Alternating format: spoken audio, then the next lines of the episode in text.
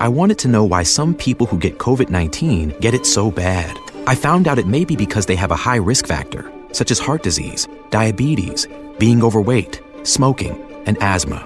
Even if symptoms feel mild, these factors can increase your risk of COVID 19 turning severe. So if you're at high risk and test positive, there are things you can do, like asking your healthcare provider if an authorized oral treatment is right for you. Learn about an option at treatcovid19.com. This message is sponsored by Pfizer. Hey everyone! Hola a todos. This is Jahaira. And this is Stephanie, and welcome back to Cuento Crimen Podcast. We hope you are all having a great week so far. I don't know. I feel like life is passing me by so fast. Now. I know. It's like the holiday season. It's mid November already. Like, what? What is life? What? I don't know. I feel like, I mean, yeah, right? The earth is spinning faster. Is that why the days are going faster?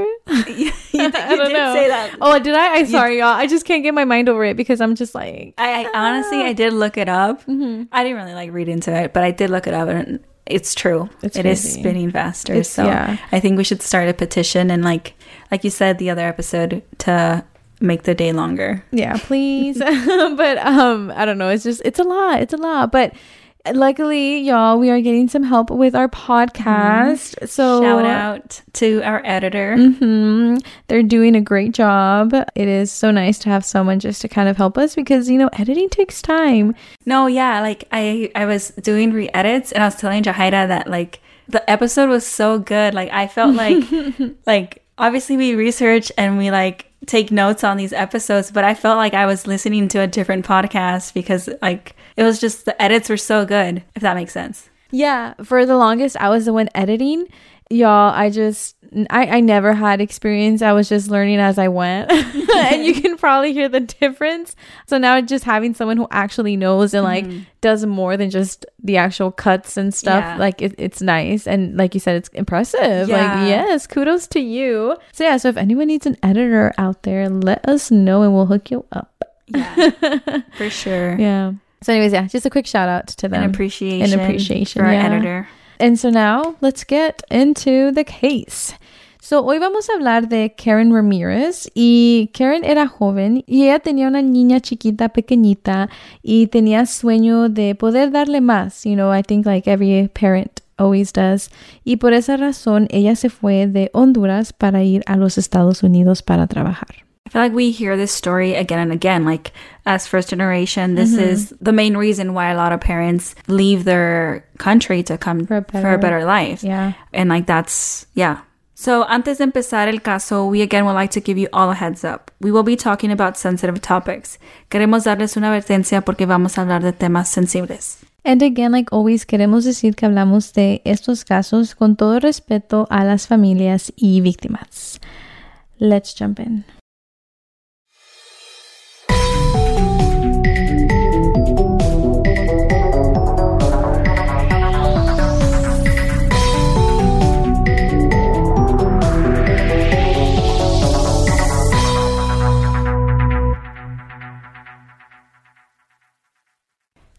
Ramirez is de Tegucigalpa, Honduras, and she became a mom at a young age.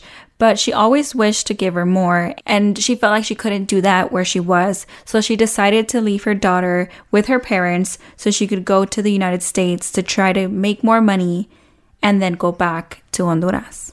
Yeah, Karen was after the American dream, and I don't know, I feel like that is a very close to home subject because I know my parents did the same thing. You know, like they came over with my sisters and, you know, siempre queriendo más mejorar la vida. So, you know, I don't know. I give props to every person who was able to mm-hmm. do that transition because it must be very hard.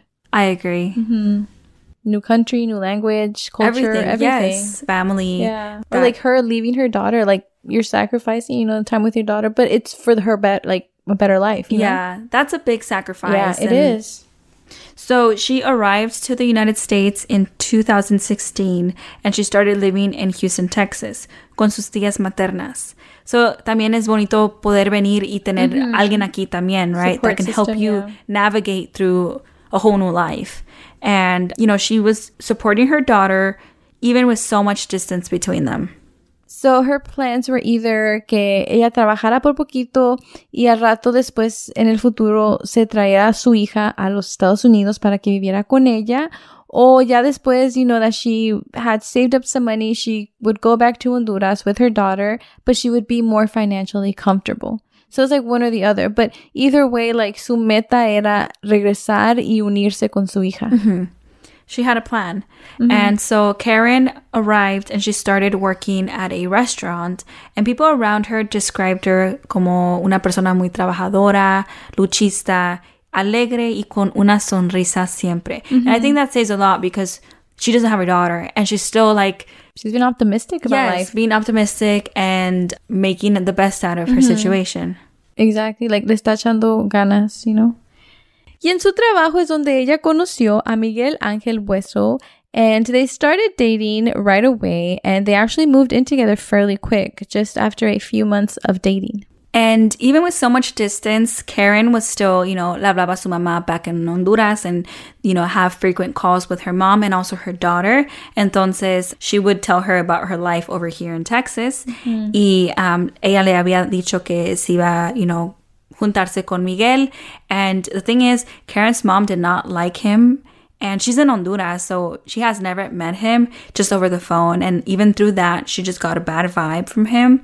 And like we've said in multiple episodes, el corazón de una madre nunca se equivoca. Never. And I, yeah, over the phone to catch a bad vibe. It must say a lot. Yeah. It takes a lot to pick up the bad vibes over a phone. Mm-hmm.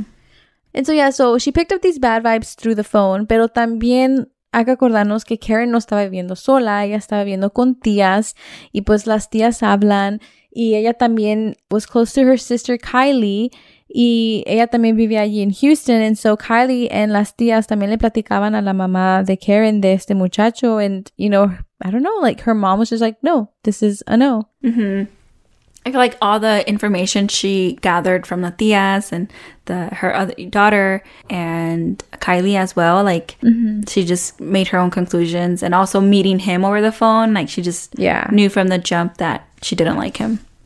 And so a little fast forward, um, you know, they were living together and Miguel was working from home. He had a barber shop.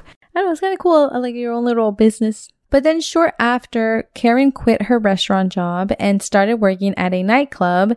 And this is what caused issues in the relationship.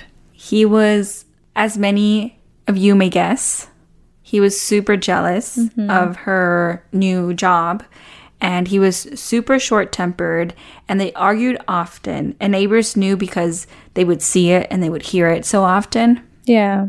And unfortunately, on March 24th, 2017, Karen paró de contestar su teléfono. She contacted no one, she reached out to no one, talked to no one, and so this day was the last day that she was seen.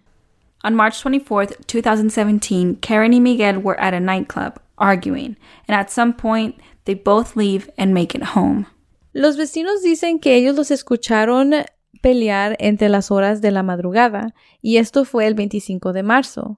They said that they could hear Miguel telling Karen, Shut up, calm down, I'm going to shoot you like I shot at you the other time. That's crazy. That's like all the freaking red flags. Dude. yeah, like the other time, like this is casual for you. Yeah, like what? Shouldn't have happened the other time. I mean, to me, it seems like maybe he did that um, to try to scare her, but like he maybe wasn't trying to, Get to that. yeah, like injure her or like actually shoot her, but it was Yeah. more like I'm capable of doing it and like shooting around her. Kind of like I did it once, I'll do it again. Yeah, and like this time I won't miss. That's so ugly. Yeah. Yeah, what the heck? That's scary. Um, but yeah, it seems like they argued regularly, like according to neighbors. So, I mean, it was normal for that, for like neighbors to hear, so they didn't report it. The surveillance video near their house shows Miguel standing behind Karen's car and looking in the trunk before shutting it and walking inside the house.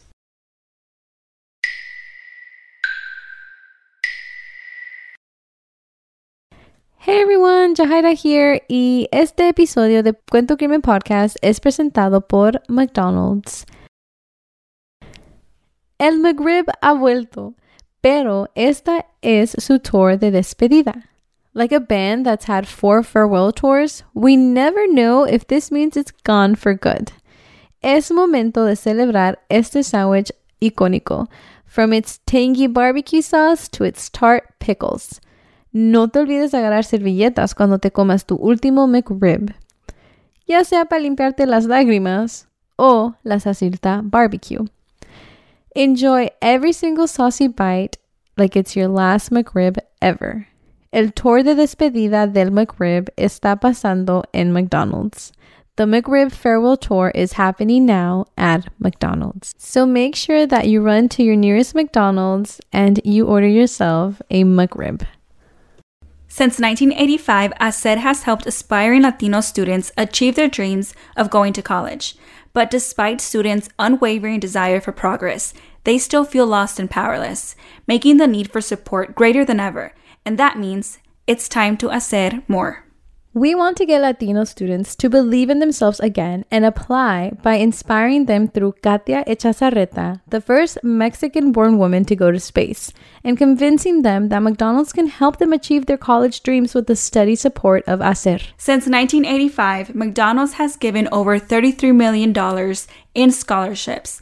And now this year, McDonald's is giving away $500,000 in scholarships. That means that you can win one of the 30 scholarships, meaning you can win a scholarship for up to $100,000. Follow your dreams. Go further like Katia Echazarreta. Apply to McDonald's HACER National Scholarship.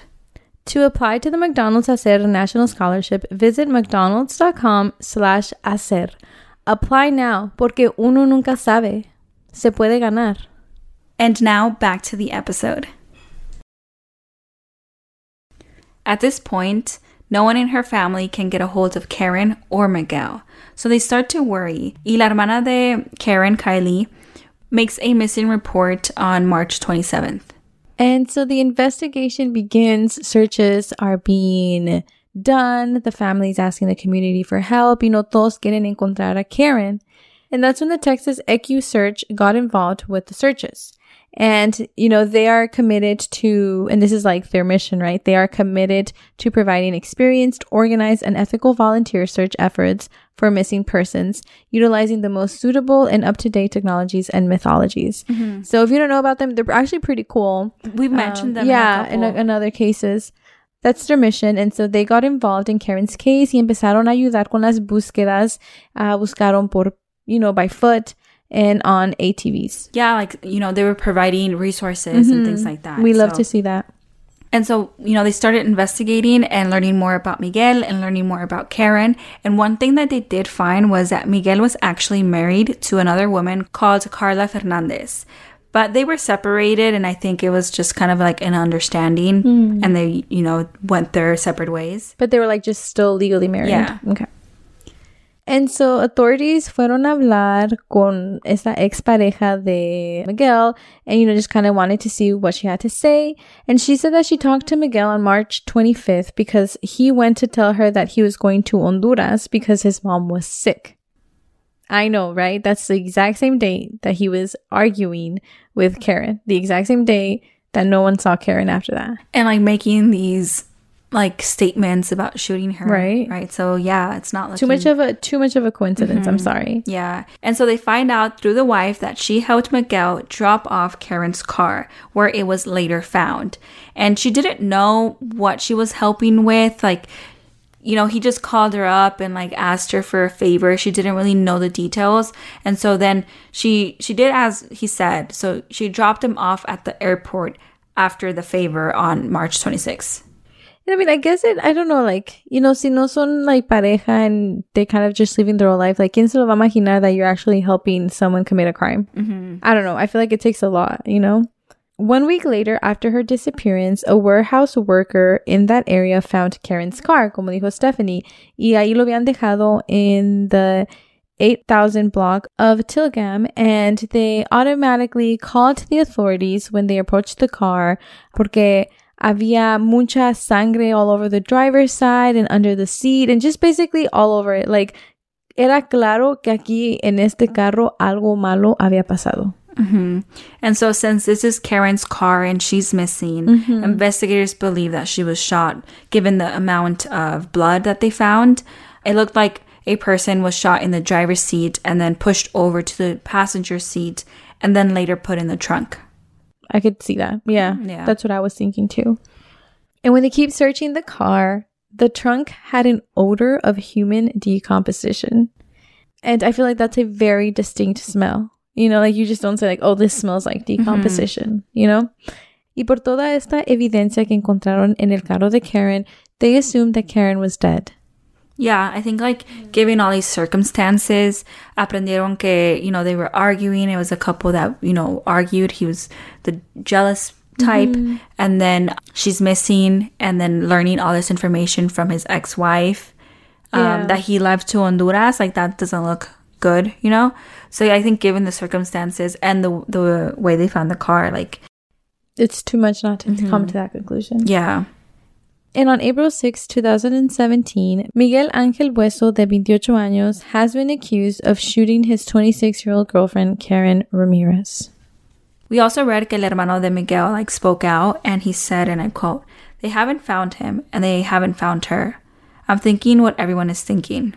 Y también dijo que él en su corazón siente que es posible que su hermano haya lastimado a Karen. Porque Miguel, you know, we did describe as short tempered, and that he recalls that one time he actually got involved only to stop Miguel from physically hurting Karen.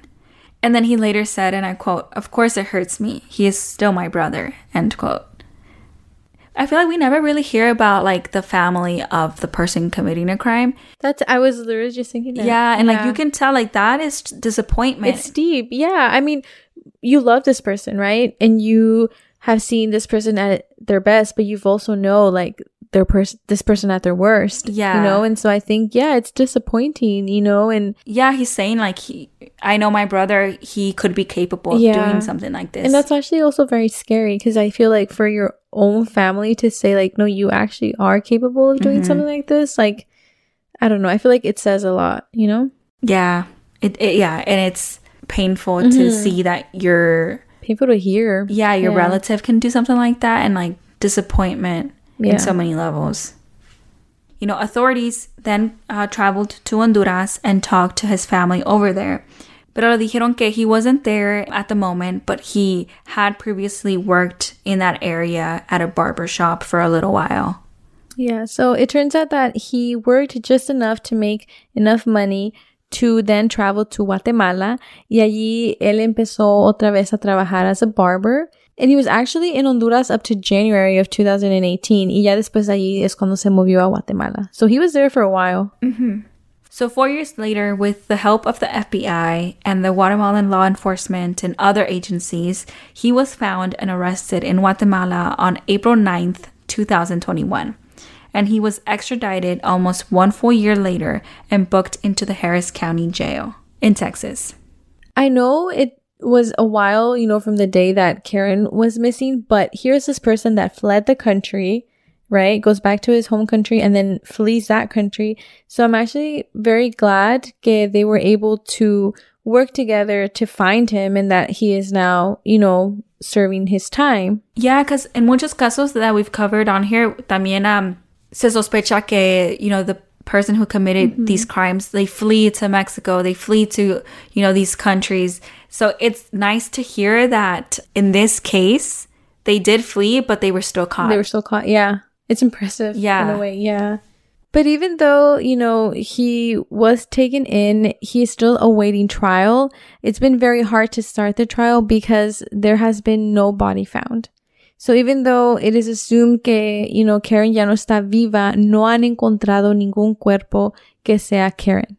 And that's why it's been really hard to kind of get the ball going with this whole thing. yeah, um, they either need to find her um, or they need a confession from, him. Yeah. Yeah. So, yeah, I think those things make trials hard. So, yeah, it's just Yeah. kind of difficult all around. So unfair. Mm-hmm. But if he is convicted, he faces up to life in prison. Investigators have not located Karen's body, and they urge anyone with information on her remains to contact the HPD Homicide Division at 713 308 3600. Los investigadores no han localizado a Karen y insisten que si cualquier persona que tenga información sobre ella, que se comuniquen con la División de Homicidios del HPD al 713-308-3600. And yeah, this is all for Karen's case. Como dijimos, nos da gusto de que la persona responsable ya está en las manos de la policía, but now it is just trying to get that ball going and trying to get him to, you know, face a sentence. Yes. Um, and I don't know, maybe hopefully he can confess and that way things get going for, you know, at least for Karen's family. And, and also like let them know like where is she, you know? Yeah, I was going to say that and hopefully they can find closure as to where the body is yeah. and lay her to rest. Thank you all so much for listening to this week's episode. As a reminder, we are always open for requests. We've actually gotten a few these past few weeks, so mm-hmm. it's kind of cool. And yeah, we will see you all next week for another episode.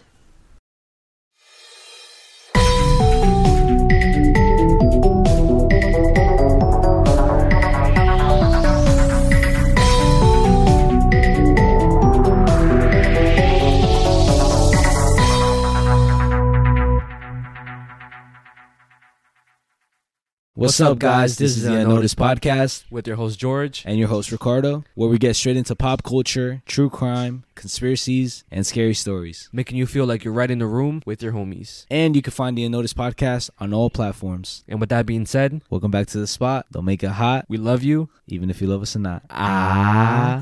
Clown Boys. Hey guys, it is Ryan. I'm not sure if you know this about me, but I'm a bit of a fun fanatic when I can. I like to work, but I like fun too. It's a thing. And now the truth is out there. I can tell you about my favorite place to have fun Chumba Casino. They have hundreds of social casino style games to choose from, with new games released each week. You can play for free anytime, anywhere and each day brings a new chance to collect daily bonuses. So join me in the fun. Sign up now at ChumbaCasino.com. No purchase necessary. VGW. Void were prohibited by law. See terms and conditions. 18 plus.